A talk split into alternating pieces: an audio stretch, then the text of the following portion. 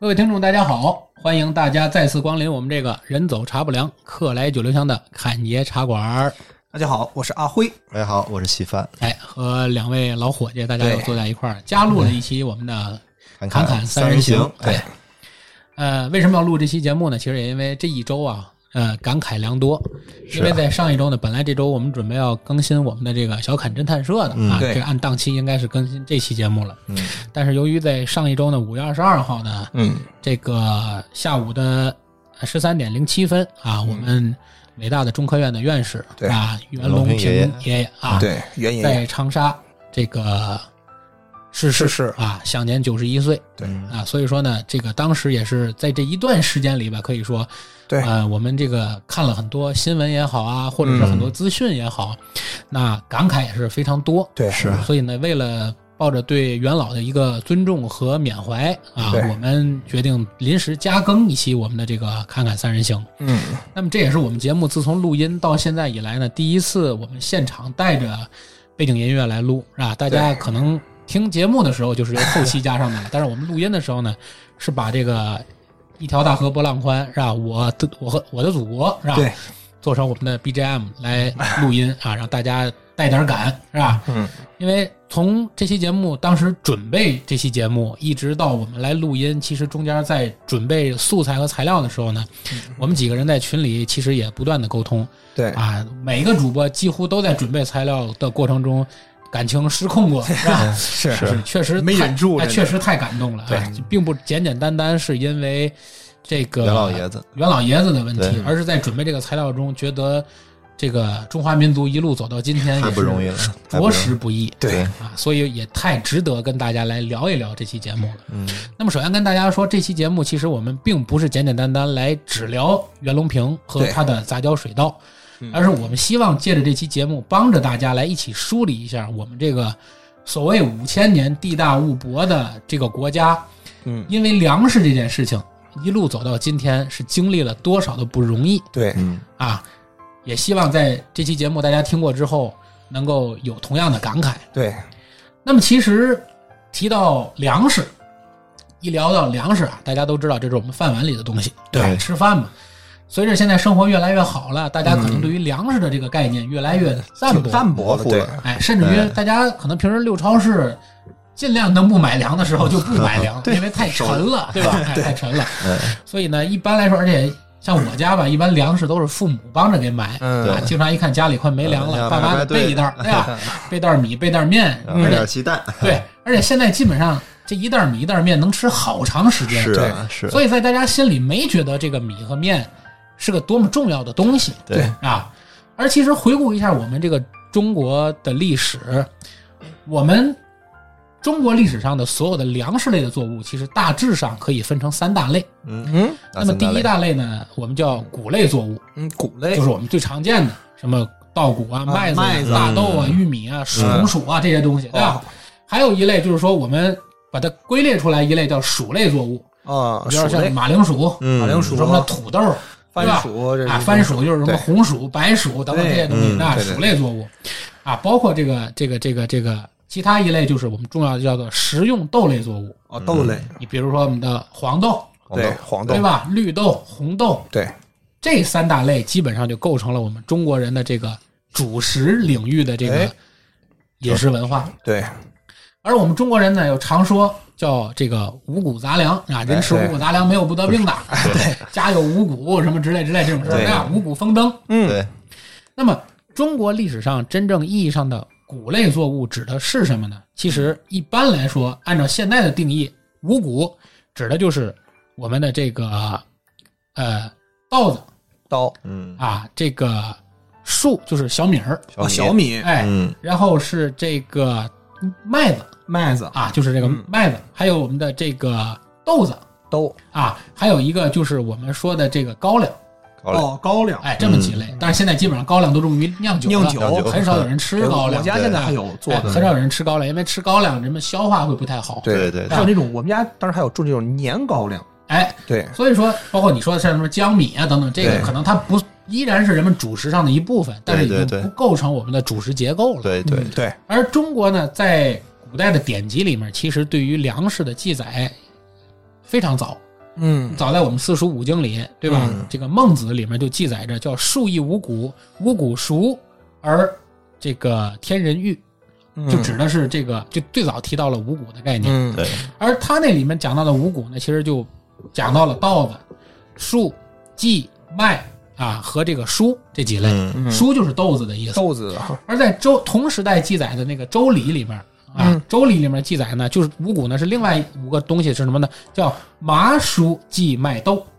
也就是说，其实它唯一的区别是哪儿呢？就是孟子里记载的五谷是有稻子的，嗯而周易里记载的五谷里头是没有稻子，而是麻。麻，也就是说，这个他当时把这个做衣衣物的这个麻纤维啊，也算作这个五谷里的一部分来记载。嗯那么最早呢，其实人们对于这个培育水稻，其实要远远早于我们的这个文化起源。嗯就是说，在距今发掘的遗址上看，在距今大概一万两千年前，在中国的江西省，也就是万、万年县的仙人洞遗址里面，嗯就最早的发现了一个不完整的一个谷粒儿。鼓粒，对，啊，嗯就是这个稻粒儿。但是由于这个稻粒儿是不完整的，所以我们很难断定这个稻粒儿究竟是不是我们人工已经驯化了的嗯哎这个植物。，哎，当然，在这里我要先跟大家这个提前普及一个概念，关于驯化这个词。很多人可能一直以为我们所谓的驯化指的就是我们驯化的那些动物，对对吧？比如说我们过去把野猪变成了现在的家养猪对吧？对把过去的野牛变成了我们可以耕地的黄牛，黄牛对吧？包括这个鸡鸭鹅这些家禽，对吧？嗯过去野生的，我们现在给它变成家养的。嗯但其实人类对于植物的驯化，也是在人类历史发展中不可缺失的一环。嗯非常重要的还是啊对，那也就是说，实际上我们对于稻米这个东西呢，最早发现它完整的记录，可以把它记录在我们确认中国人已经有这个技术去种植稻米的记载，大概是在一万年前的这个一个遗址，叫浙江浦江上山遗址。嗯发现了比较完整的稻粒儿了，也就可以基本上确定好那是咱们驯化过的道理。对，嗯一万年前我们中国人就已经具备了种植水稻的技术。技术了嗯大家要注意，这里指的水稻是我们的所谓的常规稻，对嗯这阵儿可不是杂交水稻 对对 啊！这个一定要跟大家先聊明白。嗯这个，这是我们最先讲水稻，嗯而同时其实起源的呢还有人类重要的就是小麦。对小麦，小麦，要注意，小麦可不是中国人最早开始吃的东西啊。嗯。小麦最早是起源于西亚的文明，嗯。起源于大概大概是在四千年前，嗯。小麦才真正传入中国。啊，能理解吗？就是我刚才说，大概一万年前我们就开始种水稻了，但只有四千年前我们才开始种小麦，种小麦。是吧？那么四千年前小麦传入了中国，而直到了在汉末，就是大概在公元一八九年左右的那个时候，嗯才逐渐的小麦取代了小米儿。啊我，说的小米儿是吃的小米吃小米儿，不是我们的那个电子产品。对，雷军记得打广告费。这个这个小麦才取代了小米儿，成为我们北方主要种植的这个耐旱的农业作物。对嗯最终形成了一个南稻北麦的生产格对，局。所以说咱们北方人爱吃面，哎，对北方人爱吃面？然后啊南南方人爱吃米米，对哎而这里要跟大家说的呢，其实特别有意思是什么？就是在甲骨文里的记载，嗯嗯这个小麦的“麦”字嗯和这个来来往往的这个“来”字，在甲骨文里是同一个字。还同一个字，什么概念呢？就是在甲骨文里就明确的告诉你，这个小麦是从外边来的，来的，哎，能理解吧？哎明白明白可见古人认为食物这东西是多重要。非常重要一。提来，脑子里想的第一个东西就是吃的，吃的，就是吃的。嗯，而小麦在最早传入中国以后，很长一段时间，其实中国人是不知道怎么吃小麦的。嗯，大家都知道，小麦采下来之后是一粒儿一粒儿的，它外边有一层黄皮儿，哎，麦穗儿是需要进行这个脱壳的，对，脱壳之后要进行研研研磨。对啊，研磨之后形成面面粉。面粉。哎。但是古人最早并不掌握对它的食用技术，而是直接把这个粒儿上锅去蒸。对啊。很长一段时间，中国人对于面粉的食用都是用这种蒸麦粒儿的方式去吃。啊，蒸着吃的，对啊，而大概呢，据现在的这个考古去论证，这个整粒儿的麦子无论怎么做，它都不可能好吃。确实，只有这个在大概在春秋战国时期，嗯。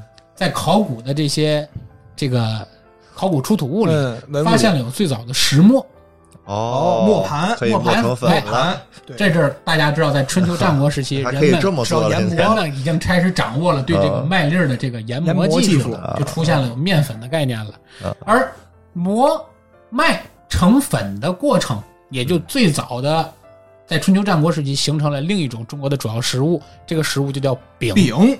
哦，太棒了，这个。而饼呢，在中国历史上有两种记载方式，第一种是大家耳熟能详的，就是在这个武大郎卖的那个东西，叫炊炊饼。对吧？还有一类人呢，就是我们在前一度看一个特别著名的，就是那个《长安十二时辰》里，嗯，他们这个吃的那个食物叫汤饼，汤饼、叫汤饼。还有一类呢，哦我们经常在文献里也看到叫糊饼，糊饼。饼不是糊饼啊，不是糊饼。不是糊饼，是糊饼。啊，糊饼这个。汤饼也不是糖饼 古代人这么先进，都知道弄馅儿了。对，怎么区分这三种饼？嗯，蒸的嗯，是炊饼，哦，所以千万不要以为就外面卖那武大郎炊饼那种烤的那种烧饼是哦，不是叫炊饼，不是炊饼是蒸的。蒸的，蒸哦，炊饼，蒸的饼识了。叫炊饼，嗯，煮的饼啊，叫汤饼，汤饼，这更像现在我个这个们好理解，这个喝羊汤泡的饼哎，泡饼泡馍。哎泡馍，叫叫这个这个这个做法叫这个这个这个汤饼。汤饼，嗯。而最早从五胡乱华时期从胡人那边传来的，哦。类似于像馕一样的东西那，是烤的了，叫胡饼，哦那个才是烤的。烤的，哦。这个技术更像现在我们这个烙饼的技术。所以大家提到饼，并不要脑子里第一反应就是我们现在吃这大饼、大烧饼，哎或者烧饼，对。或者那脆饼，并不是嗯。还不是。中国历史上最早的饼是蒸的，蒸的，或者是掰在面里头泡的啊，哦叫汤饼。古代人卷不卷卷不卷鸦片呢？当时 鸦片是鸭子肉的啊，意思对对对，是鸦片，你别你别把。不能播了，你知道吗？不是而我刚才说过，石墨在春秋战国时期发现了，嗯而大概到三国时期，人们才最早发现出了一种，发明出了一种嗯用面粉做的现代化食物，对叫馒头。哦，馒头馒头，能理解吧？哦就是饼的历史要比馒头早。是要而发面了，是对，而对于馒头它，多一道工序啊对，。而对于馒头的诞生，其实这里是也是有一特别优美的故事。哎呦什么叫馒头？为什么要叫这么个名字？跟面一点关系都没有。啊，对，嗯这故事讲是三国时期，嗯这个诸葛亮大家都知道，他有一个特别著名的事迹叫七擒孟获，西蒙货，啊对吧？他平定中国的西南边陲嘛，七擒孟获。而在最终平定了西南边陲，收服了孟获之后，他在返回成都的途中遇到了大江泛滥。哦，无论他怎么，就是因为大家知道这个小说里记载啊，这个诸葛亮几乎就是这个都已经快掌握现代魔法了，对。对吧？禁妖不啊牛流马，对鲁鲁迅对他形容的是足智多谋以禁妖，那就像妖一样的太厉害了。就他这么大本事的人，都已经无法来想办法平息这条江了。嗯，于是当地人跟他说，是由于在七擒孟获时期死伤当地人太多，哦，河神发怒了，嗯，是需要有祭祀来平定这场洪水。于是，但是诸葛亮觉得死了这么多人了，你说再杀人往里头投，这个事儿不人道。对，而且自从秦朝和到汉汉朝的时候，已经不太实行人祭了。哦，怎么办呢？于是就用当时随军的面蒸成了圆形的东西，然后用它塑造出人类的五官，就像人类的头一样，扔到了那个江里。哦。而当时西秦孟获的时候，杀的那些都是蛮人，哦，蛮人就是野蛮人嘛。啊，对。所以把那个塑成的嗯蛮夷的那个头扔到江里去祭江，所以这个东西最早叫做蛮头，哦，所以这么个馒头，后人就把它哇简化为就改成现在这个字叫馒头嗯。当然这只是一个传闻嗯啊，一个故事而已都不。敢吃了，这以后哎，不影响大家吃饭，不影响大家吃饭。一对丝毫不影响口感，真的。但是馅儿馒头你不要留神了。哎呀，别说了，都有画面哎呦感好吗？这是我们讲的水稻、嗯，小麦。嗯下一个为大家要讲的一个重要的主食呢，其实就是玉米。嗯，玉米。玉米进入中国人的餐桌的时间要更晚，还要晚，大概是在一四九二年，一四九二年，都已经到一四九二一四九二几百年前的事情。嗯。一四九二年，哥伦布在美洲发现了新大陆，这个大家都知道，嗯知道。对吧？他发现当地的印第安人吃的那种主食挺有意思，嗯，黄粒儿是吧？哎，黄粒儿，哎，就把这个东西成功的带回了欧洲。嗯而在他发现新大陆的大概五十五年之后，也就是大概是明朝的嘉靖三十年（一五五一年嗯），那么玉米传入了中国，对。也就是说窝头啊、对，糊饼啊、糊饼，饽饽呀、对。棒子面儿粥对粥这种东西，应该最早也是在明朝嘉靖之后才有的东西，啊。明白。而另一个主要中国的粮食作物是土豆。哎，嗯如果说哥伦布发现美洲新大陆是玉米的传入，嗯，而土豆传入呢，其实在更多的是由来于南美，嗯，南美。在南美，土豆原产地是在南美。人工培育土豆其实很早很早，最早南美对土豆的培植是在大概公元前八千年到五千年左右，在秘鲁就开始对就开始就类似于人类还是属于新呃石器时代对，就开始去培育土豆是是，就开始去培育土豆是。厉害啊，这是而到十六世纪的中期，马铃薯也就是土豆就被西班牙殖民者嗯，带回到了欧洲。但最早带回欧洲有意思的是，它并不是把土豆当成一个粮食在吃，而是觉得土豆开的花特别好看，哎呦，是当成一个观赏物开花没法吃了都，开花看开花哎，就跟我们今天家里养盆花是一样的。无心插柳啊，这是对，啊所以但是后来人们发现土豆比较好吃，大概是在十七世纪左右的时候。啊学会炸了是吗？十七世纪的时候，土豆就一跃成为了欧洲的一个主要的主食，一直到今天，对对对土豆泥啊、薯条啊、薯对饼啊，对吧？哎这些东西还是欧洲的一个主要的粮食作物，嗯而也差不多是同时期，大概是在中国的明末清初时期嗯传入到了中国。嗯土豆这种农作物呢，是非常适合在原来的粮食种植地，就是那些比较苦寒的地区，嗯产量低，对吧？温度也不高。原先在中国只能种油麦的那些地方，对，可以大量的种植，而且种植的成熟季和对自然环境的要求要远远的低于油麦，啊，要远远的低于油麦。嗯所以说，自从土豆的传入，在中国基本上在内蒙、河北、山西、陕西的西北部，嗯，瞬瞬间就大量的普及，嗯。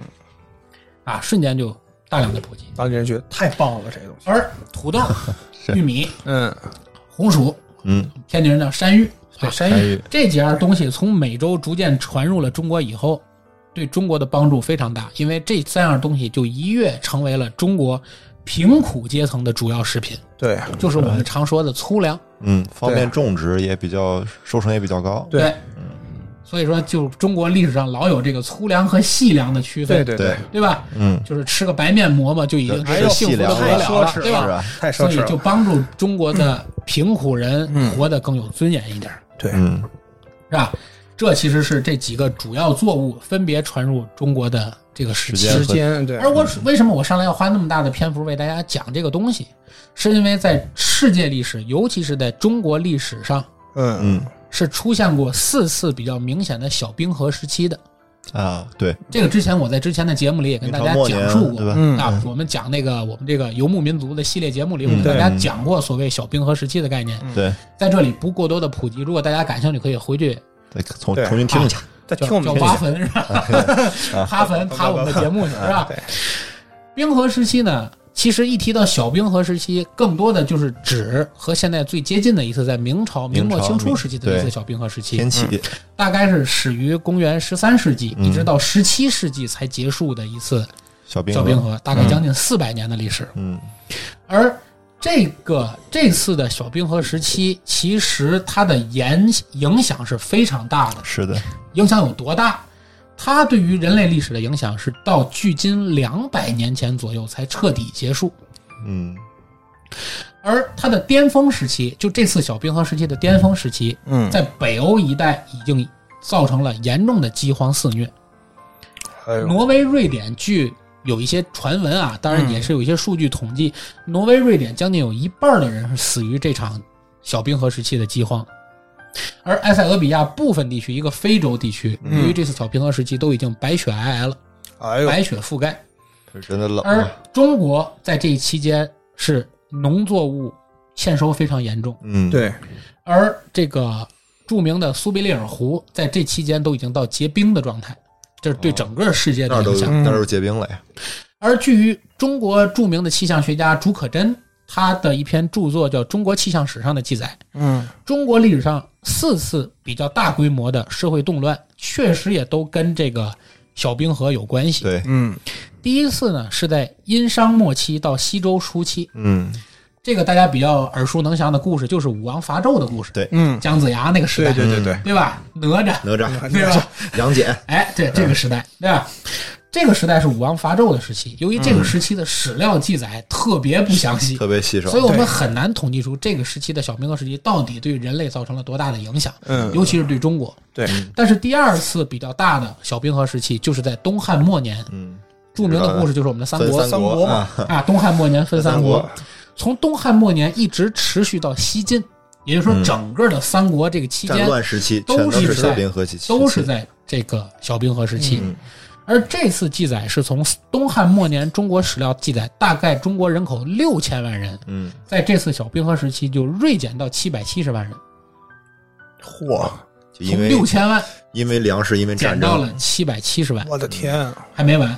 由于在七百七十万人之后，中国又先后爆发了八王之乱和五胡乱华，嗯，嗯，从七百七十万减到了四百万，四百万不到十什么概念？分之一了什么概念？中国只剩四百万人在这个时代，所以几乎在这个时代，三国时代，中国人将近灭种，很危险。四百万，是什么概念？对不对？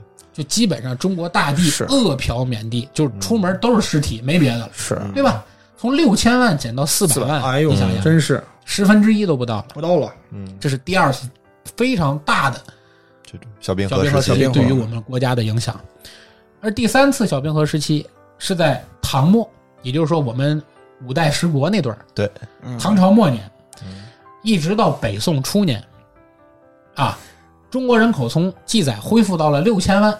刚才我们说就回到四百万，四百万到唐朝又鼎盛起来了，嗯。又恢复到了六千万。嗯，这一次小冰河从六千万又降回到了两千万，又死了四千万，哇，三分之二没了，又死了四千万。平平无奇数学小天才啊！你这是，而最后一次小冰河时期，就是我们刚才说的，在明朝末年啊，大概是在万历期间闹得比较厉害，这次开始，嗯。一直到顺治顺治皇帝，皇帝登基退，就是后来某种特殊原因退位了，嗯一直到这个康雍乾三世重新鼎盛起来、这段时间，也就是说这段时间就是指我们满清入关的那段时间，嗯，对吧？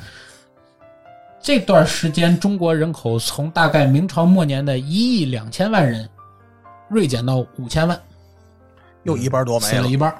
但实际上，这次的情况要严重的多。而为什么只是死了一半人，而相对于我们前面讲的东汉末年那次，一下锐减到十分之一都不到了。到了，对，为什么一次更严重的气候影响反而死的人数没有像之前记载的这么多？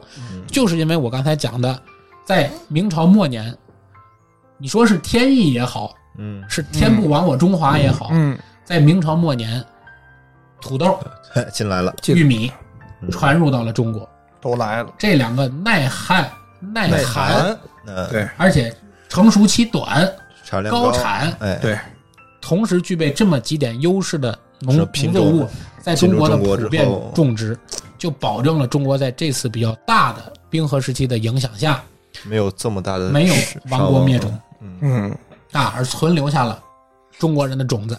嗯。而也就是有了这五千到六千万人的底子，嗯。经过清朝的三代，啊，康熙、雍正雍、正乾乾隆乾隆，包括后来的嘉庆、嗯。道光这几任皇上的励精图治，有五千万人迅速膨胀到了四个亿，四万万，四万万人四万万口啊，。这四万万要知道是一直说到了我我们的建抗日战争时期，对。建国前期建，国前期，中国的人口基数就是这四万万。嗯。对，所以说，这四万万人就是中国的根本，也是我们今天的根本，是中国基础国力的根本，对。吧？之所以能够保存下这四万万人的种子，就是因为当时第一，我们说了，似有天意的这两种粮食作物引入到了中国；对，是。第二，就是著名的在清朝推行的一个著名的叫摊丁入亩的政策，就是原先由征收人头税改为征收土地税。对，因为原先你家庭人口多，家里不见得有地，对地都在地主那儿，对对对对对，地多的人征税反而少，没有地的人征税反而多，所以大家都不敢生嘛。嗯，是的，摊丁入亩之后是把人口摊到了土地里，嗯所以人们就敢生了，对嗯，人口会增对吧长，？所以急剧膨胀，劳动力也增长，包括到了清朝初期，中国的医疗条件在明末也得到了明显的提升嘛。对李时珍、《嗯，对对对，本草纲目》都是那个时代的，对吧？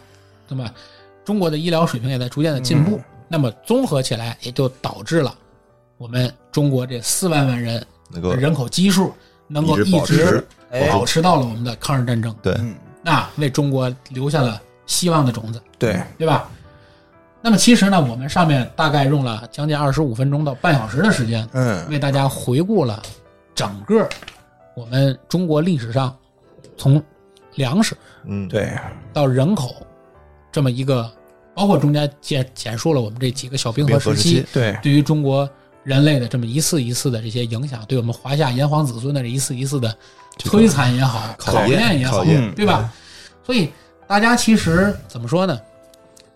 我们对于粮食，尤其今天听我们节目的听众朋友们，可能对于粮食的重要性都没有对，没有什么明显的这种意识了，就觉得这是个吃的。而大家对于所谓节约粮食、珍惜粮食，也无非就是背背悯农，对吧？谁知盘中餐，粒粒皆辛苦就这一首诗。嗯，而实际上，粮食的重要性远远不止你挨过饿才知道。嗯，对，就是可能刚刚咱们讲的都比较久远，对，就是离我们比较近的一次，就是在一九四二年的一次嗯。很大的饥荒。嗯。当时这个事件发生在中国河南省，河南，嗯、据当时的记载，大概有五百到七百万人口受灾，可能远远要比这个数大，对因为当时的户当时这个籍制度和统计方法没有现在这么科学。而且当时正在处于咱们抗战的对末动乱时期，期，你对流民你没法算，没法对对对算，他没户籍啊没户口，你调查都调查不了啊，对，当时不仅是咱们说这种旱灾，而且有蝗灾。还有蝗灾，对你种了粮食之后，它第一它干旱它不长，对，第二它长出来了它被吃了，它越旱越生蝗虫。对对对对，哎，所以说当时就是这种易子而食嗯，嗯特别常见。嗯，哎有句话说得好，就是你的儿子我的儿子，咱们换过来放在锅里，不就是一盘肉吗？对，因为他当时你自己吃自己的，肯定他下不了手，换一下，嗯，真这句话真的太心酸了，听起来真是不可思议，到现在，但是当在在在当时真的是，就是就刚刚说尸瓢遍地，饿殍对对遍地。，饿不了问题，真是这样，没有办法。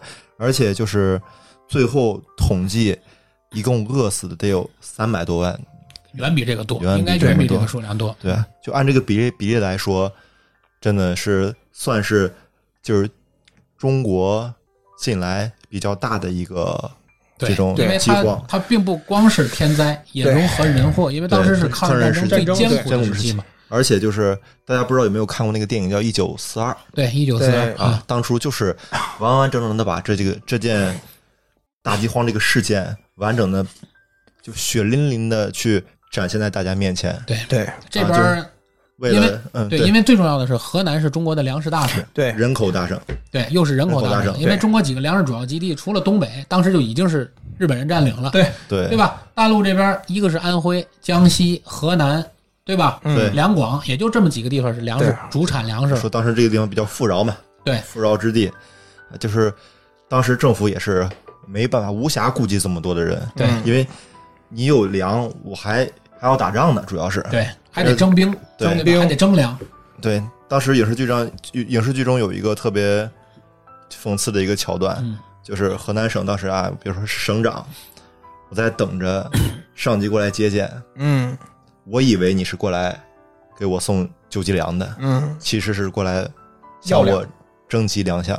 要吃是吧？征粮，就是就是面对着就是身边这么这么多人的饿，就这种饥饿、贫穷的状况，他束手无策，真的特别的绝望。对当时给我的感觉就是这样。因为没挨过饿呀，永远不知道挨饿的滋味是什么，对对吧？因为刚才我们回顾了中国历史上这么多次挨饿的历史，对然后咱们刚刚也讲过嗯，就清朝其实那那段时期也会有一些这种饥荒的存在嘛。对嗯而且连年都会有，应该是在呃康熙和雍正那段时期也会有经常有这种那就是局部灾难了，局局部灾难局部的也都是在这个局部的时期对，然后国家发赈灾粮，嗯。但是国、国库不是特别的不充盈，不不充盈，因为打仗当然也要打也要打仗嘛，对呀要统一战争边陲很多问题，很多问题也不充盈。说我拿出一百万下去，但是可能救不起这一百万的人对。嗯啊，可能到每个人手上可能只有一斤到两斤的粮食，根本不够吃，对，所以他们普遍的会把粮食换成富康。哎呦，富康富康就就是是喂喂喂猪的猪的，嗯对，对很多朋友就会问你说，那是给人吃的，吗？那是给人吃的吗？对，其实并不是这样，就是喂可能是吧？可能人到那种十分饥饿的那种状态下，可能连真的连牲口都不如。对，其实啃树皮的，我之前看过，一个，我不知道是哪位大师写了一篇文章啊，我我记不起名字来。嗯，人的尊严嗯，是一定要建立在温饱的基础上的。对对，吃不饱的人衣，食足对。而知荣辱。对对。吃不饱的人什么都别贪。对，就是还有，就当时吃观音土嘛，对，很多人就是因为那东西不饱腹，不，观音土是这样，嗯。那很多朋友不了解什么是观音土。嗯。我不了解，观音土又叫高岭土，嗯，就是在景德镇烧瓷器用的那个胎土。对，那个土呢，哦。吃完之后和着水吃，或者有人把它里真面和点土是吗？东西就是土。就是土，就完之后真是土你吃下去以后，你会获得暂时的饱腹感，你会觉得饱了。而且，但是那个东西对东西了就是，但是那个东西是没有任何营养价值的。嗯，你吃多了以后会导致你腹胀，到最后活活胀死你。胀死你。真有这么死的是吗？因为你这个对土你你消化不掉，你在肚里成砖了。哎呀等你吃了，个瓶子下去，哎呦我天，你怎么把它排出来？对，所以说人在饥饿面前没有尊严。你说你刚才稀饭说福康对给牲口吃的，对，人真饿了，连牲口都不错了。连牲口都不如。是是是，就可能我所以说们真觉得很多事情都不可思议。对，所以所以说，这是我们回顾了我们中国历史上挨饿的历史。当然，我们只是因为节目限制，我们也没法把这么残酷的事实摆在大家面前。对对对，那反过来看一看，对，可以，大家可以去翻翻电影去看，因为语言形容永远没有你视觉看的真实，震撼，对吧？嗯，但是其实我们要知道，即使到了近代嗯啊，即使到了近代，这个世界对于饥饿或者是对于粮食的危机，嗯，也丝毫没有因为人类科技文明的到来而得到足够的改善。对啊嗯，玩手机也吃不饱呀。包括 对，包括很多世界大国，比如说我们经常和我们最近犯冲的大漂亮国，对吧？哎，大漂亮国，大漂亮国，嗯大漂亮国其实就一直在用它的方式进行粮食霸权。什么概念？嗯我们拿美国来，就是嗯大漂亮国，就是指美国啊。我 怕很多听众不知道，美国呢其实是一个非常大的一个粮产区嗯啊，它的地理条件其实远远比中国要好得多。对嗯大家都说中国地大物博，地大物博其实说句实在话，我高中地理老师都说的这个概念，嗯这句话对百分之五十，对，还有一半人均对吧？哎前就是四个字里就对百分之五十，地大，对啊但是并不物博，嗯，更别说人均了。一到人均就更没有。更那什么了，对，对吧？但是美国确实不一样，它的土地是中建的大平原地区，可耕地面积非常大，对。嗯。所以美国再加上它的粮食运输主要是依靠水路，它中嗯间有一条密西西比河，嗯，嗯所以四通八达的水路可以贯穿它几乎美国所有的。粮食产区，哦，而且经过密西西比河运输，可以把美国当地所有的粮食都集中到它的主要出口港，比如新奥尔良港，嗯对吧？而然后经过巴拿马运入太平洋，就可以出口了运入到中国呀、嗯日本啊等等国家。然后美国呢，其实是主要产小麦、嗯，大豆、玉米。嗯，我们一看，其实主要还是这些耐哎旱、对，还是这些东西，快熟、对容易储藏。容易储藏的。对，而美国的地理位置其实反而不适合大规模种植水稻，嗯，嗯。这也是一会儿我们会讲到为什么中国会在水稻上取得这么大的哎科技的原因，嗯。哎，因为它不种水稻，或者它水稻很少。对，那么，在美国的粮食作物里，排名出口前三名的是玉米、大豆和小麦。它主要都出口到哪些国家呢？二零一八到二零一九年，美国出口玉米大概是五千八百四十二万吨，嗯。有两个比较大的客户，一个是日本，一个是墨西哥，他俩基本上就占了它所有出口的百分之五十。嚯其他的就是韩国、哥伦比亚、越南等等国家。中国呢，相对于来说，从美国进口的玉米比较少，嗯，因为本身中国玉米种植面积非常大，而且产量也不低。对。对对对，嗯。再看看大豆啊，二零一八年美国出口的大豆差不多是五千三百四十七万吨，嗯。但是中国是美国的主要大豆出口国，占大头打原因一会儿我会跟大家说。所以你看，中国每次和美国打农业上的贸易战，嗯，都是美国用大豆来打，啊，对。限制中国大豆，限制中国大豆出口。啊啊。中国占美国所有出口大豆的百分之四十七，哇，所以你看去年贸易易战里，美国大豆商人就不乐意了，是吧？因为中国是美国最大的大豆客户，你美国如果嗯。限制贸易出口哎，美国的大豆谁买呀？对呀，对吧？你中国都买了它百分之五十了，你不让中国买，你卖谁？去？这是大客户，这是。对真是，其他的就是卖给欧盟啊，还有墨西哥等等等等，是吧？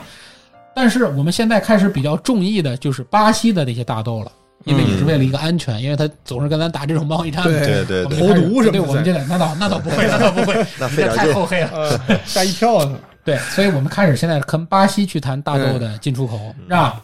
在美国所占的大豆进出口比例其实正在逐年减少，嗯而且中国的粮食现在基本上也可以达到自给自足自。产自销嗯，但是我们为什么不大规模的种植大豆？这个我们后面会说啊。嗯最后说小麦啊，美国小麦卖的最多的国家其实就是加拿大和日本，还有菲律宾这些国家。其实为什么卖的多，就是因为它怎么不怎么产小麦。嗯啊，我以为他爱吃面条呢。加拿大纬度比较靠北，嗯，对吧？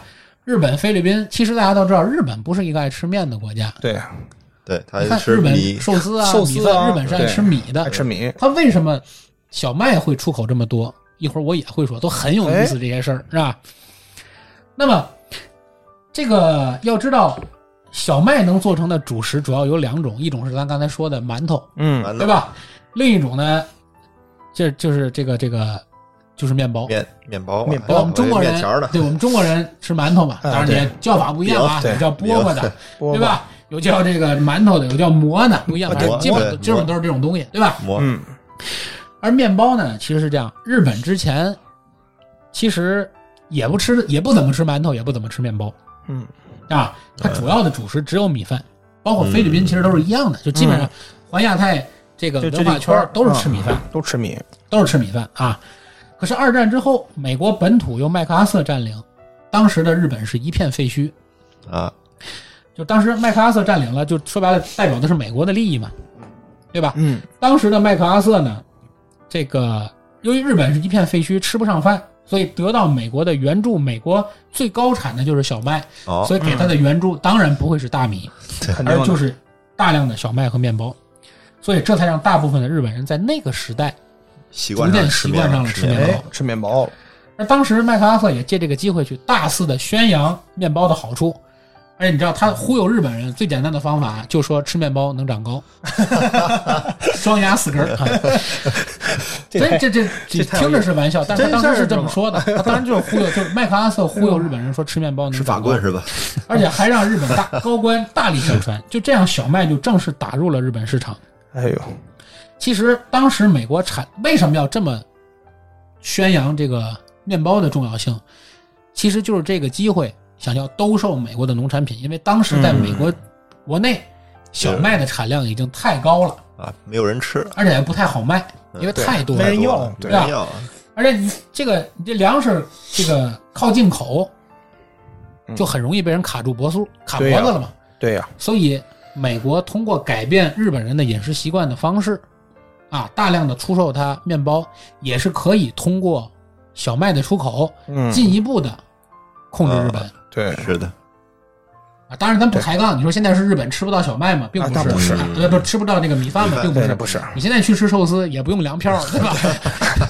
但是，但是，毕竟过去它是没有这么大的小麦需求的，对，对吧？这其实就是美国所谓的粮食霸权中的一个体现。嗯，而美国的粮食霸权，另一个故事体现就是他通过粮食，几乎消通过粮食消灭掉了一个当时自己最大的竞争对手——苏联苏联，啊。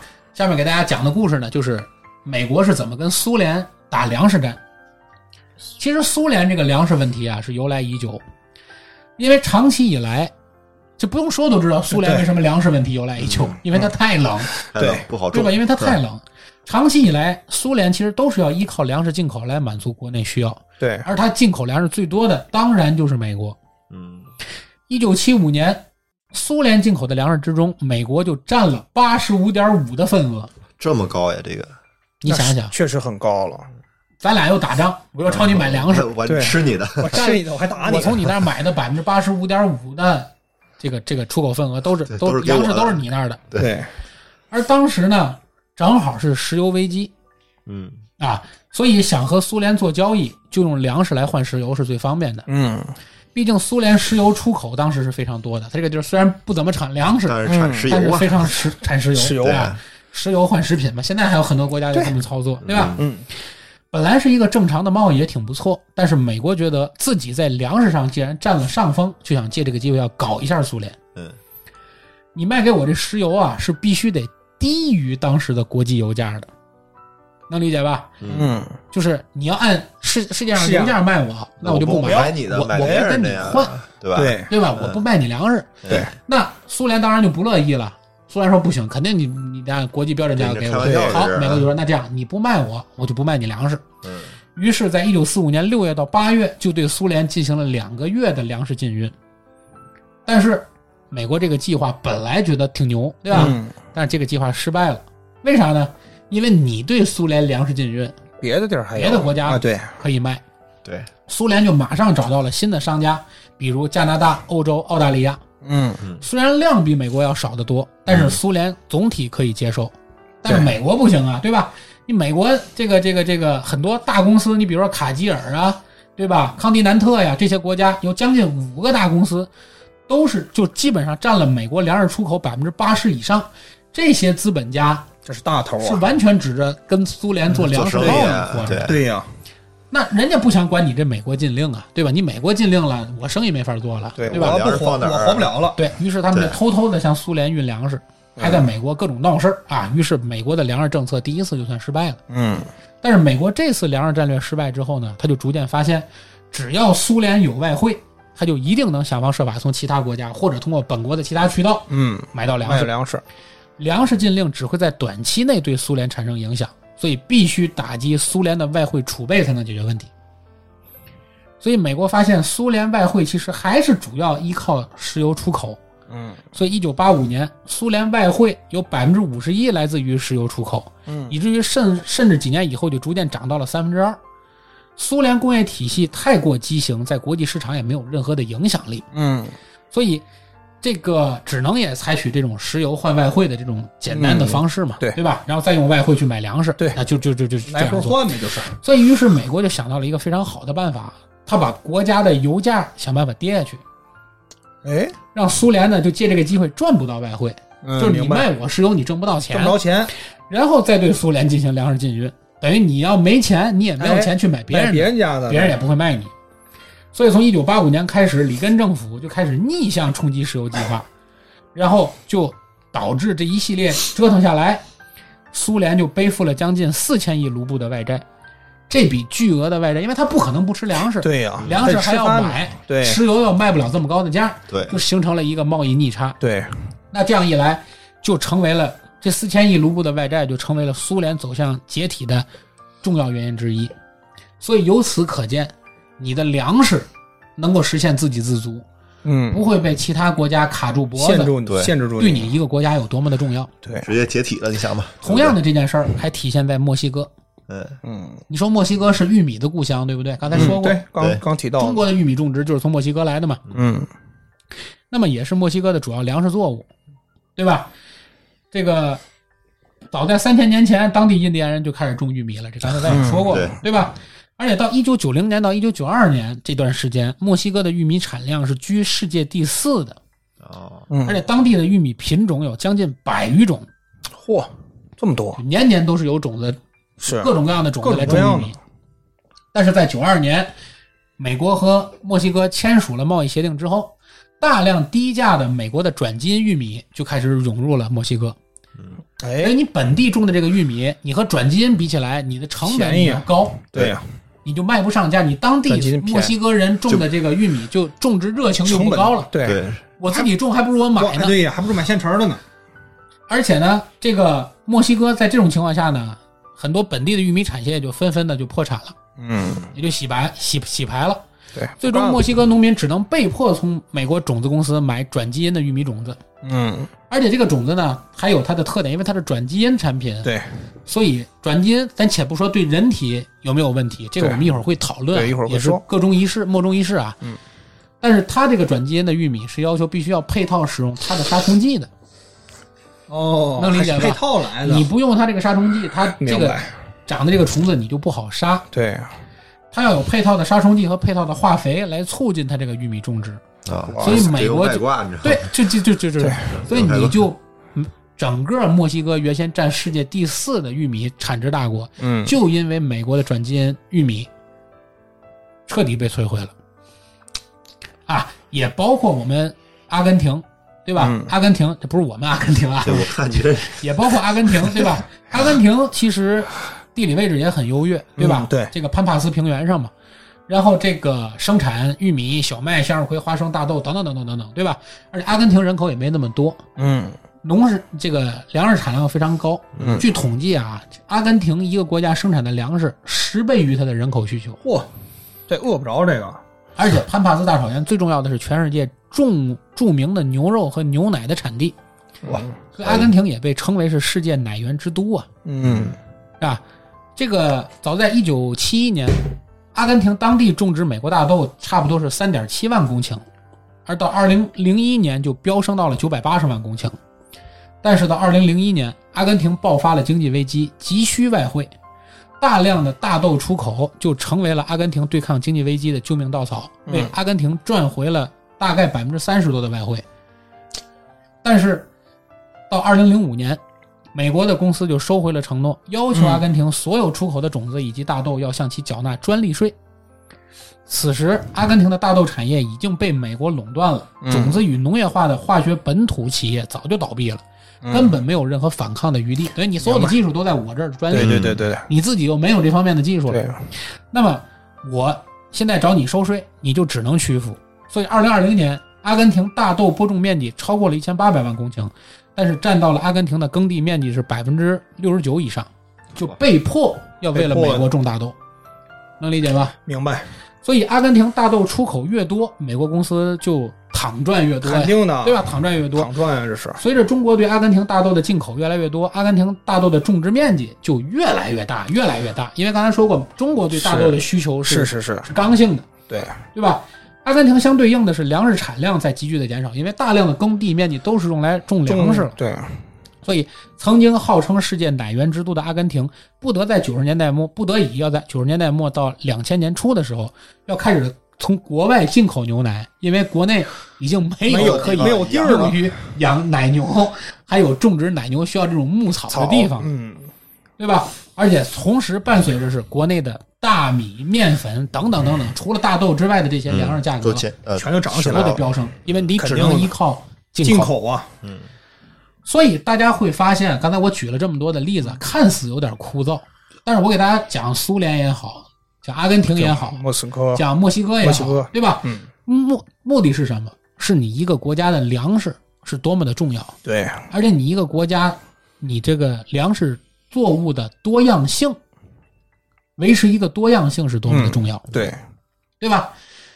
那么你一旦你一个国家的粮食不能按照你自己国家的实际需要而生产，对，或者说是你一个国家的粮食产量不足以养活你这个国家的所有人口，嗯你就难免会被别的国家卡脖子。牵着鼻子走，而你一旦会被别的国家用进出口的方式卡了脖子、牵着鼻子走，对，你就会丧失掉你这个国家的主权，太被动，甚至于领土完整，对对对对对对吧？那其实对于中国而言，中国也面临这样的紧张的问题。对，嗯我刚才说过，紧张的问题是什么？其实就是大豆。对，因为种植大豆需要投入大量的耕地，嗯，而中国有限的耕地要用于种植足以养活中国人口的这些基本粮食作物，对，对吧？刚刚说的那些小麦呀、哎，小麦呀、水稻啊水稻啊，嗯。对吧？这些东西，包括土豆啊，嗯。对，这个这个玉米啊玉米这些东西，嗯。所以中国相对来说就没有这么多的耕地用于满足我们庞大的大豆需求，因为中国也是个爱吃豆子的国家，对啊，豆浆，豆浆放里边，中国人爱吃豆腐，嗯哎，哎，对，豆腐，这个需求是很大的，嗯。而且中国人炒菜要用油，对，对豆油豆油很重要，这些东西的。你想对，你多少豆子才能榨出来那一桶点油。啊？对。的，而且对吧？古法榨油也是浪费，也是很那什么的，是吧？对呀、对呀、所以很就是豆渣，需求量很对大的，对对是对对。嗯，所以说这个保持国产大豆的产业链的完整性以及大豆种植的完整性，嗯，其实一直是摆在中国这个粮食种植方面的一个重要性。嗯但是万幸的是，其实我们现在做到了。对我们东北地区基本上已经可以满足我们中国对于豆子的这个产业链的一个完整性的需求嗯，啊，而且就是说，这个中国已经培育出了很多大豆的新品种嗯，啊，然后我们的这个呃供应链产量已经足够满足我们中国人对大豆的基本需求。需求，虽然我们最大的问题还是大豆种植面积不够多嗯啊，在保证粮食安全的前提下，我们能留给大豆种植的耕地其实没有多少。对，就包括按照现在看，我们国家如果按照现在的土地啊，嗯把东北不退出来全种大豆，还是依靠大豆进口的话，嗯，想满足我们国家现在的大豆需求，我们对于大豆这一项作物的进口要在百分之八十到百分之九十，差这么多，也就是我们需要百分之八十到百分之九十的量，还是要依靠进口的。能理解这个逻辑概念？就是说，我们的土地现在如果要重新规划一下，嗯是够用，但是如果现在想不改变我们现在的土地种植结构，嗯，我们就要有百分之八十到九十的大豆种植外边买，依赖于外面。对所以这个数字听起来还是有点恐怖。对，所以粮食贸易虽然是一个世界主流，但是大多数国家其实都要进口粮食。但是同样也是在保护自己的农业，谁也不敢把自己国家的人民的肚子完全交给外人，肯这是肯定的，对吧？比如美国粮食价格很低，但是也不会全部依靠进口进口，咱们不种了，对吧能，因为这样国内农民积极性一下就没了嘛，谁还种啊？对不对？对，所以必须要保护一定的粮食价格。对，比如我国也是有最低粮食收购价的，就不能按照市场价格去收老百姓的粮食。对嗯，进口肯定便宜，有些东西，对不对？对那这样谁还种？就跟那个玉米一样，对对所以说我们刚才讲了这么多，对吧？这一期我们都到现在录了将近一小时了，对，我们还没有聊到杂交水稻。嗯为什么？我们就是要浓墨重彩的先为大家讲明白，为什么要有要有杂交水稻，对，为什么袁隆平值得被大家纪念。好，那我们现在话题转回来，我们要讲讲袁隆平和他的杂交水稻。我们铺垫了这么半天，对吧？讲明白它的重要性了，我们现在再了解这些东西就很有意义了。对，首先啊，我们先说说袁隆平和他的杂交水稻。其实，在杂交水稻被发现或者发明之前，嗯我们中国曾经有过一段时间，由于特殊时期的影响，嗯，也是粮食产量不足的，对也是在挨饿的。对，嗯在那个时代呢，人们发生发明出了很多比较稀奇诡异的这个解决方案，嗯对，哈，比如呢叫双蒸饭。什么叫双蒸饭呢？就是米饭我不够，对吧？嗯我把这米饭先用水煮一遍，嗯，蒸一遍，洗完水之后，蒸完之后我再用苏打水蒸一遍。嗯，起泡了，然后你蒸完这一遍以后，你会发现这个米粒膨胀的特别大。嗯哎，原先的一碗米一下膨胀出两碗米来。嗯，这个叫我双蒸饭这个我比较理解，稀饭嘛，这煮对对对对对，当然同期还包括我们说的什么烫面法、水磨法、嗯三开法等等等等的方式，嗯就是这么多方式，用烹饪方式去解决粮食的不足，嗯能理解吧？对，但是实际上大家一听就知道，这是一个非常没有用，不科学的方式，没有用，因为本着质量守恒的定律，你把这个东西做的体积很大是没有用看起，来很大，但热量没变化，你只是提升了你的饱腹感，对你并没有解决你吃饱的问题。对对对对，而且在当时，没一会儿就饿了。在这个杂交水稻真正被袁隆平发明之前，嗯这个世界啊，还有一个怎么说呢？还有一个非常嗯呃，怎么评价？臭名昭著吧，可以用这个词吧。臭名昭著的一个遗传学家，因为当时在十九世纪，在在一九六几年，就是六十年代的时候，嗯中国的科学界还是受苏联影响比较大的。对，啊是，然后呢，毕竟是老大哥嘛，当时苏联当时有一个非常臭名昭著的遗传学的权威，啊，叫呃特罗菲姆李森科，请注意，他不姓李啊，他不配。李森科呢，当时他预言水稻是不可被杂交的，所以很多当时中国的科学家就放弃了放弃了这对大哥说不行，那咱们就哎算了吧，继续提升水稻产量的这么个做法。嗯因为刚才我讲过啊，对于大豆也好，小麦也好，玉米也好，这些作物其实都不是我们国家地产的作物，嗯而且这些东西呢，最早都是，而且在美国都是大批量种植的。对嗯对这些作物的改良工作，其实美国都已经做好了，而且申请了科学专利。是的，唯一美国不擅长的就是水稻，而苏联又预测了水稻不可杂交，杂交，所以很多科学家觉得这当时无路可走了。太难了。对对对对所以在这种情况下，袁隆平坚持了他的想法。对，他为什么会走上杂交走这个杂交水稻研究的这条路呢？其实你说，我还是那句话，什么叫天佑华夏？这就叫天佑华夏，嗯对吧？刚才我说在小冰河时期，对，适时的引进了对土豆小麦和土豆，那个这个玉米和土豆。玉米土豆土豆，而在此时，袁隆平在一九六一年的一个夏天嗯啊，在田间散步的时候，嗯忽然间啊，就发现这个田里啊长出了一个与众不同的稻穗儿。稻穗，哎，这株稻穗儿啊，又胖又长，就是比其他很饱满大一号，大一号，哎。比其他的大一号。他当时呢就把这个，他觉得这事挺有意思，他嗯，觉得要是所有的稻子都能长成这这样，了，那不就够吃了吗？那就牛了。那就厉害了。于是他就把这株水稻刨出来以后做研究，而且起了一个特别有意思的名字，他管这株水稻就叫鹤立鸡群。鹤立鸡群，他当时想法很简单，既然这株水稻长得很好，哎那我们就把这株培育出来，这个这个水稻上的这个稻穗儿拿下来做种子，再哎种用它去种，对就 OK 了吗？对，于是做了第一代培育，但是他发现一个特点，嗯用这株水稻的稻穗种子种出来的粮食后代嗯，良莠不齐，哎而且产量相对还偏低，哦，就觉得后代不行。嗯但是这株水稻，他研究他也发现，这株水稻有一个特点是什么呢？这株水稻它类似于一个天然的杂交水稻物种，能理解吧？嗯它类似于一个天然的水稻杂交物种。嗯那么，水这里就要讲水稻是一个怎样的作物。对，水稻啊和其他大部分的植物不一样，嗯。水稻是雌雄同株的。对，都在一根儿上哈，对它，水稻也会开花嘛，麦穗儿会开花。肯，定麦穗儿开花里面也有雄蕊和雌蕊。对。然后它呢不但是雌雄同株，它还是同花授粉，一朵花。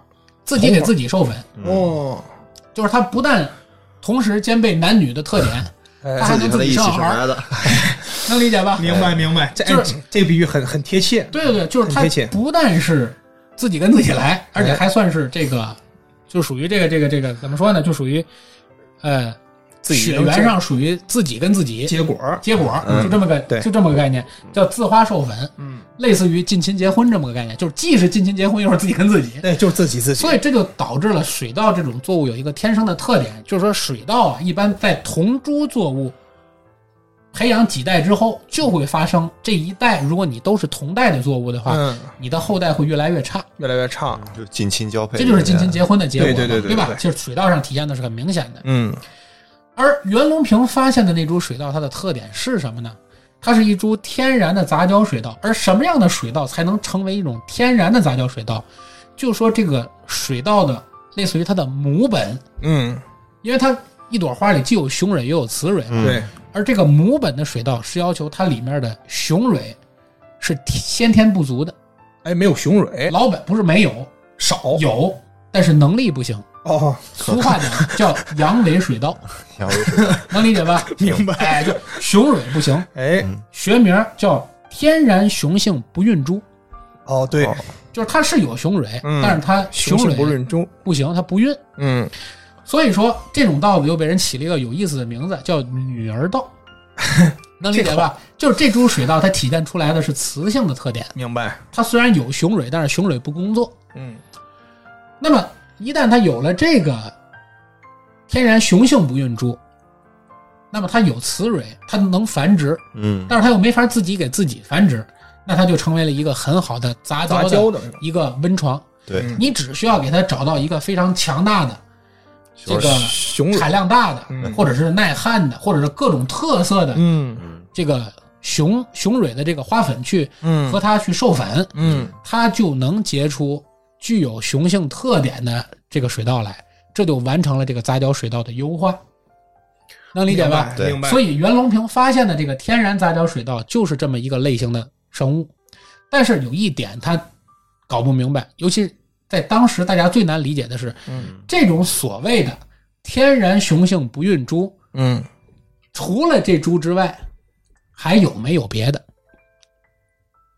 这是说白了是破天荒就长出了那么一株根，对，还是说还有其他的我们没发现？嗯对吧？所以迅速的能够找到尽量多的这种可以用来杂交的这种天然雄性不孕株的这种女儿豆，嗯就成为了当时一个非常重要的事儿。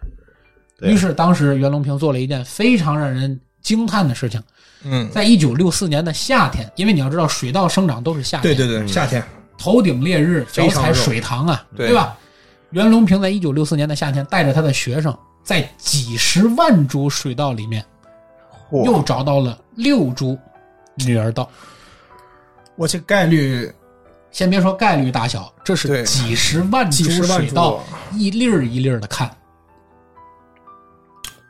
又找到了六株，而又用了六年的时间，配了一千多种其他类型的我们说那种雄性水稻的优良品种，嗯。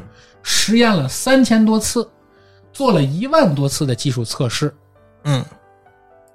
然后去培养出了一代又一代的这个杂交水稻，但是结果是还是不够好，还是不够好，就是觉得培养出来的这个杂交水稻效果并没有他想象的这么理想，嗯于是他就开始分析到底是什么原因，他就觉得最大的原因大概是他培育的这个雄性不孕株的纯度不够，嗯，能理解吧？就说白了。他可能是阳痿的没那么彻底，能理解吧？这个概念最好理解。阳痿的没那么彻底，就是你也说不准他到底是不是一点生育能力都没有。对，可能就是他当时经过对他经过测算，他当时手里拿到的这几株女儿稻的嗯。这个纯度大概只在百分之九十左右，嗯，所以能不能找到这么一株，哪怕只有一株株百分之百的这种女儿株女儿女儿稻，嗯。就成为他当时的一个重要课题。而且他当时考虑，他当时所选取的所有的水稻都是在湖南当地找的，哎当地都是。这些水稻的所谓都类似于近亲嘛，对，对吧？这些水稻的这个血缘吧，咱就说嗯，都是比较接近的。肯定的，那么近亲结婚的这种事儿是不可回避的，对，所以要尽量的去找一找远一点距离的水稻。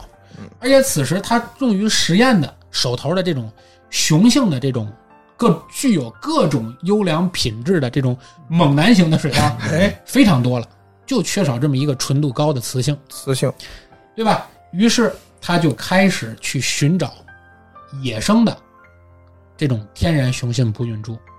你想想，在茫茫中国，要找这么一株东西，能理解吗？类似于让你现在在全中国给我找一根草出来。对对大海捞针啊，于是他就一点一点的找，一直找到了云南的野生水稻。在云南果然找到了这么一根儿，他觉得好，找到了，可以做实验了。但是在把这株女儿稻运回到长沙做实验的时候，由于在运输途中被日照过强，导致这株水稻没有成功的培育出后代来，没有稻穗儿，后代没稻穗儿。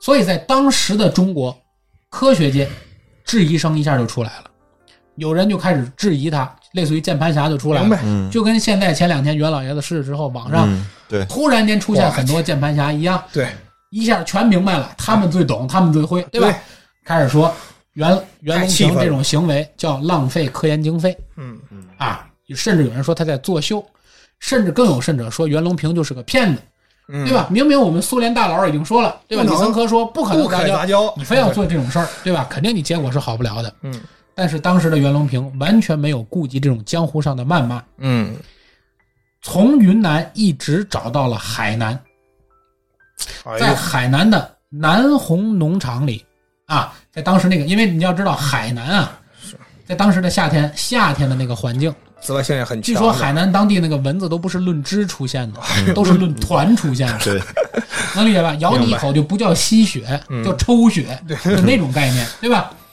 说袁隆平领着他的学生把浑身缠满了塑料布，就怕蚊子咬嘛，缠满了塑料布，在农田里面去找，终于在一九七零年的十一月二十三日，大家一定要记住这个日子，一七九七零年的十一月二十三日，从夏天一直找到了深秋，但是仗着当时是海南嘛，海南没有冬天，没有冬天终于在这一天找到了一株天选的水稻。你说这是人意人为还是天意？说不好，真是说到这个时候，我觉得都已经不能用科学的观点来理解了，对，对吧？是不是愚公移山的精神？对对吧？终于找到了这么一株水稻，叫做花粉败玉普通野生稻，也是很多文献上记载的这株水稻的名字叫野败，野败，叫花粉败玉类普通野生稻，就是野败，嗯，后来命的名嘛，百分之百纯种的这么一株天然雄性不孕株。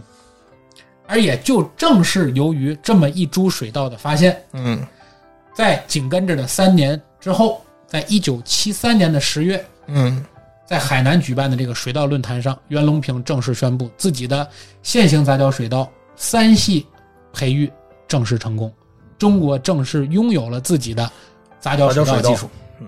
而所谓的这三系培育，就是我刚才说的，找到了这么一株野败作为母系，哎，然后雄性既要做的事儿是怎么样把这一株母系的血脉，嗯让它尽量多的培育，嗯能理解吧？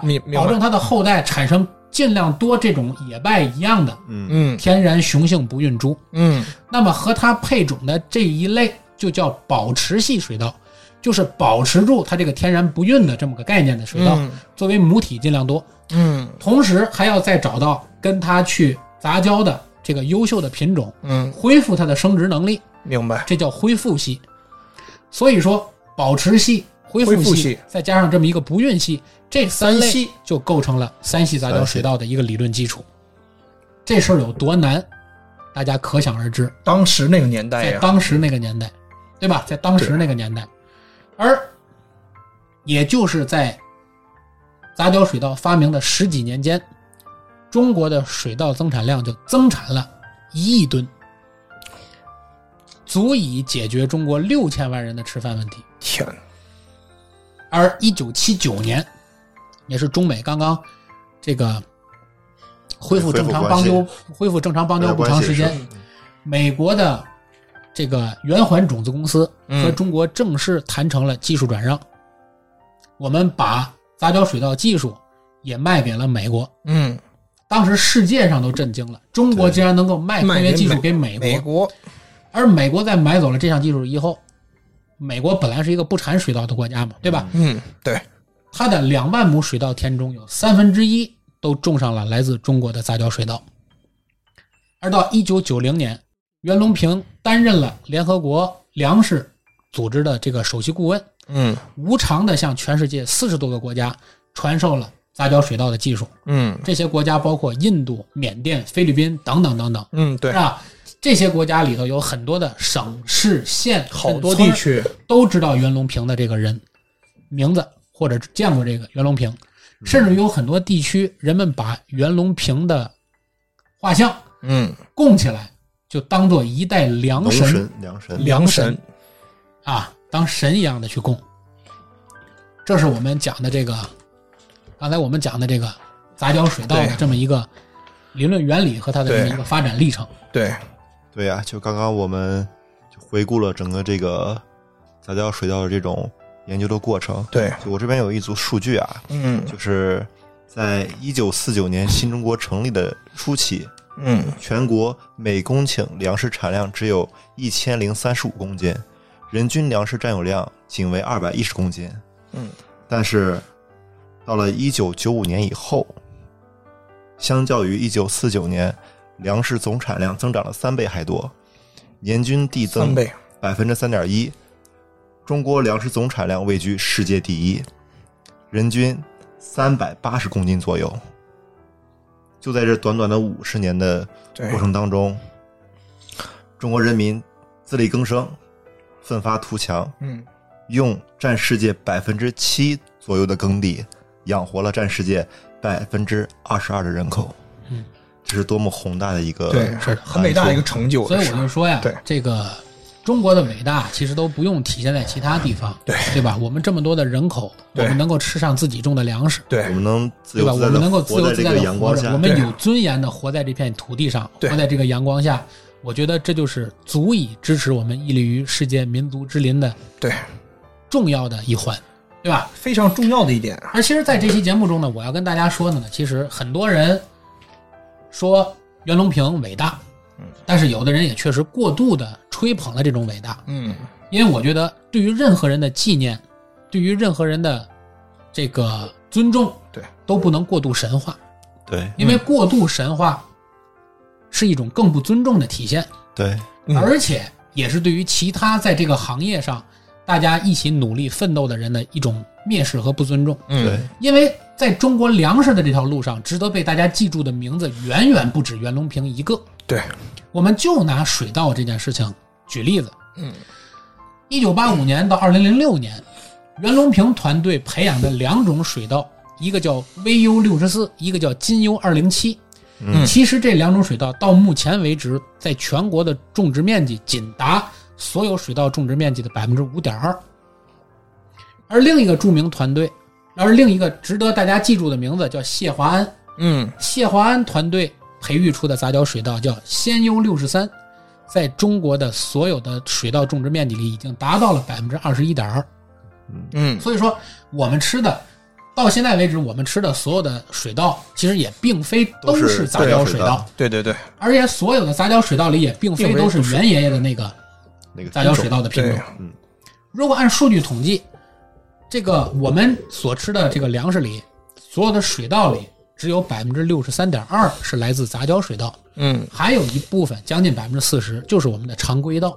嗯，换算成人数，就是我们每一百个吃米饭的人中，大概有三个人吃的是袁老先生的杂交水稻，嗯。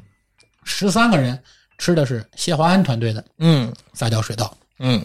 但是，我想说的这个概念，并不是说谢华安比袁先生伟大，伟大，对，因为谢华安的团队做的是从十到九十的工作，对，而是站在巨人，肩膀站在巨，人肩膀上干的事儿。对，而袁的作用，袁隆平是从零到一，中国从零到一开创性的一个作用。对，当然，在此之前世界上对世界上为水稻杂交做出努力的人，为袁隆平奠定理论基础的人也还有很很多。很多，对对对。啊，我们在这里都不能把他们忘记。对，而且到今天为止，我觉得更值得我们尊敬袁隆平，或者更值得我们骄傲的事情，并不是说我们吃了多少的杂交水稻，对。也不像其他人说的，我们要感恩我们碗里的每一份粮食，大家手里托的每一碗粮食都是袁先生给的，也并不能这么说。对，我觉得更值得中国人骄傲的事是，中国的农民，中国种水稻的农民，对。到今天为止，想种哪种水稻，是农民自己说了算，对，而且也不再简简单单只看产量这一个条件来决定该种哪个水稻了。